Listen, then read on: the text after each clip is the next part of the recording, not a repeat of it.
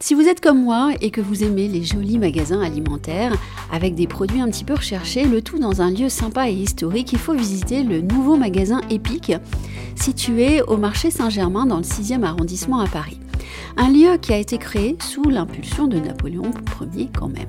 Epic, c'est 520 mètres carrés, des boiseries au plafond, des denrées premium à 60%, une jolie place accordée aux petits producteurs français et aux produits étrangers peu distribués dans les circuits classiques.